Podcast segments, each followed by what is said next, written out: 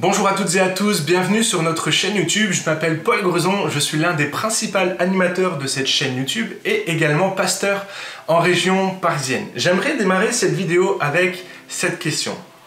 Est-ce que tu es à proximité ou à distance? J'aimerais te raconter une histoire. C'est un petit garçon qui est en train de marcher avec son père, le père il est pasteur, alors il travaille dans l'église, et puis c'est un homme érudit, très intelligent, et le petit garçon va regarder son papa et il va poser cette question. Papa, Dieu il est grand comment? Alors le père, il est un peu surpris parce que forcément, en tant qu'érudit, il sait que Dieu a une grandeur infinie euh, et que Dieu n'a pas de limite et que Dieu est extraordinairement grand. Mais il est convaincu au fond de lui que cette réponse ne, ne satisfera pas la curiosité de son garçon. Alors il va réfléchir, puis en marchant, un avion va passer dans le ciel. Et le père va regarder son fils et il va dire, mon fils, regarde, cet avion, il est grand ou il est petit? Puis le petit garçon regarde l'avion, il est dans le ciel, et puis le garçon il dit bah il est tout petit. Puis le père dit c'est vrai qu'il est tout petit vu d'ici. Puis le père va emmener son petit garçon dans un aéroport et là sur le tarmac, il va regarder euh, les avions qui sont là garés euh, dans, l'aéroport et il va regarder son fils et il va dire et là, les avions, ils sont grands ou ils sont petits? Puis là le petit garçon il est, il est tout penaud dans ses baskets, il dit mais ils sont énormes et puis là, le père va regarder son fils et dire et va lui donner cette réponse. Tu vois, avec Dieu, c'est la même chose. Plus tu te rapproches de Dieu, plus il te paraîtra grand, mais plus tu t'en éloignes, plus il te paraîtra petit. Donc j'aimerais encore te poser cette question. Est-ce que tu te considères comme étant proche de Dieu ou à distance de Dieu? J'aimerais te raconter l'histoire de deux personnages bibliques. Le premier, euh, c'est l'histoire de Moïse. Et Moïse c'était un leader charismatique, un leader qui a impacté le peuple d'Israël. Il a écrit les commandements, il a écrit, il a administré euh, le, peuple de Dieu. C'est lui qui a vraiment mis en place le peuple et tous les principes, toutes les coutumes du peuple juif. Et la Bible nous dit que Moïse parlait avec Dieu face à face comme on parle à un ami. Et c'est quelque chose d'extraordinaire parce que Moïse a pu voir la grandeur de Dieu parce qu'il était très proche de lui. Un autre personnage des Écritures, c'est Pierre. À ce moment-là, il est encore disciple et euh, Jésus est en train de vivre les condamnations successives qui vont pousser à, sa crucifixion. Et la Bible nous dit que Pierre suivit Jésus de loin. Il suivait Jésus de loin. Il était très, éloigné de lui. Et au moment, où, au moment où ce texte nous dit Pierre suivait Jésus de loin, Quelques versets plus tard, on comprend que Pierre va renier Jésus. J'aimerais te poser encore une fois cette question. Est-ce que tu es proche ou éloigné de Dieu? Je crois qu'on a tous envie de voir Dieu agir dans nos vies. On a tous envie de voir un Dieu grand. On a envie de voir des miracles, des guérisons, des prodiges. On a envie de le voir à l'œuvre dans notre quotidien. On aimerait tous entendre sa voix. On aimerait tous l'entendre nous parler comme je suis en train de vous parler. Et on est tous là en train de chercher sa volonté, de chercher sa face. Et parfois on peut être un peu frustré de se dire mais Dieu il est loin, j'ai l'impression qu'il n'est pas avec moi. J'aimerais te dire, est-ce que tu travailles à cette proximité? Et il y a trois éléments qui sont hyper importants que vous connaissez probablement. Le premier élément, c'est ta vie de prière.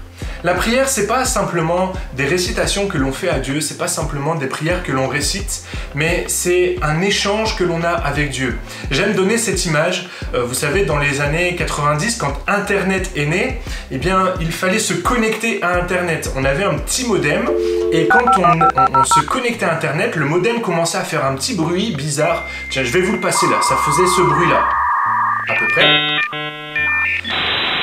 Et quand on était connecté à Internet, eh bien on pouvait faire des recherches. À l'époque, c'était sur Lycos. Google existait tout juste, mais on faisait nos recherches sur Lycos et on, tapait notre recherche, on allait chercher l'information et puis Lycos nous donnait les réponses à nos questions. Et ensuite, une fois qu'on avait toutes les réponses, on se déconnectait. Il fallait bien se déconnecter d'Internet Sinon, ça coupait les lignes téléphoniques. Bref, c'était une autre époque. Hein. Aujourd'hui, c'est un peu l'équivalent de tu te mets en mode avion, d'un coup, tu n'as plus Internet, tu réactives le mode avion et tu as de nouveau Internet. C'est un, peu ce principe-là pour les plus jeunes d'entre vous. Eh bien, quand on prie, c'est la même chose. Quand on prie, en fait, on vient se connecter à Dieu. On vient vraiment euh, passer un temps privilégié avec Dieu et on vient vraiment se connecter à lui et on va faire monter vers lui des requêtes, on va faire monter vers lui des supplications. Mais je t'encourage vraiment dans ce temps à rester connecté à lui, à t'arrêter et puis une fois que tu as fait monter vers lui tes requêtes, tes supplications, tes sujets de prière, tout simplement t'arrêter, de rester dans sa présence et puis de commencer à écouter ce qu'il est en train de déposer sur ton cœur. Prends des notes, écris ce que tu es en train de, ressentir, écris ce que tu es en train de, de, ce que Dieu est en train de déposer sur ton cœur. Ça peut être une pensée. Écris toutes ces choses-là. Ça ne veut pas dire que tout vient de Dieu. Peut-être qu'il y aura des choses, il faudra faire du tri. Mais en tout cas, je t'encourage vraiment à être à l'écoute. C'est ça la prière. C'est un échange entre toi et Dieu. La deuxième chose qui te permettra de développer une proximité avec Dieu, c'est la méditation de sa parole. Vous connaissez le gimmick de la chaîne, lis ta Bible, médite-la et mets-la en pratique. Eh bien, j'aimerais vraiment t'encourager à méditer la Bible. Je ne te parle pas de la lire d'un bout à l'autre. Vous êtes peut-être nombreux en ce début d'année à avoir démarré des grands plans de lecture, mais je te parle vraiment de la méditer. C'est l'importance de t'en imprégner. Comme je le dis souvent aux jeunes que j'accompagne, je préfère qu'on lise un verset, mais qu'on s'en imprègne, qu'on le médite et qu'on comprenne ce que Dieu veut nous dire au travers de ce verset, plutôt que d'avoir lu toute la Bible sans jamais rien comprendre. Qui est important, c'est vraiment cette méditation, comprendre comment Dieu fonctionne au travers des Écritures, qui est Dieu, ce qu'il fait dans les vies, ce qu'il est capable de faire. C'est ça l'enjeu. Et plus tu vas lire ta Bible, plus tu vas la méditer, et eh bien plus tu vas plus tu vas développer cette proximité avec Dieu. Et enfin, la troisième chose, c'est l'Église. Alors l'Église avec un grand E. L'Église, c'est vraiment le projet que Dieu a, fait au travers de Jésus-Christ. Jésus-Christ est la pierre angulaire, la pierre principale. Il est celui sur qui est fondée son Église. L'Église lui appartient.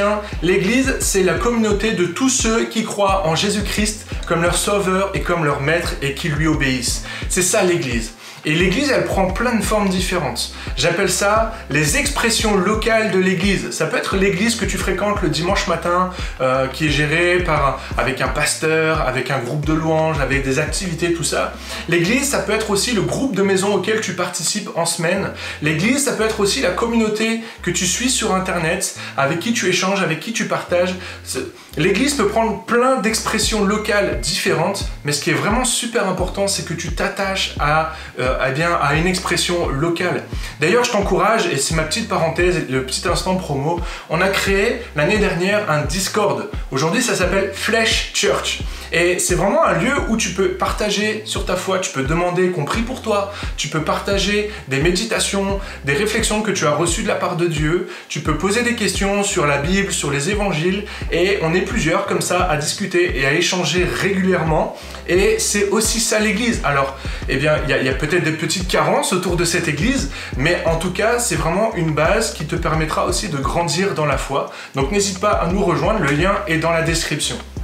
Bref, je te rappelle les trois choses dont tu as besoin pour développer cette proximité avec Dieu. Tu as besoin de développer une vie de prière de qualité, de développer une lecture de, la parole de Dieu de qualité en la méditant et en la mettant en pratique.